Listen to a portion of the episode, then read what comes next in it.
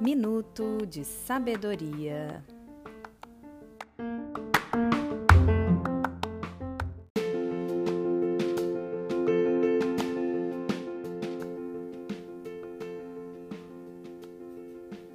Não critique.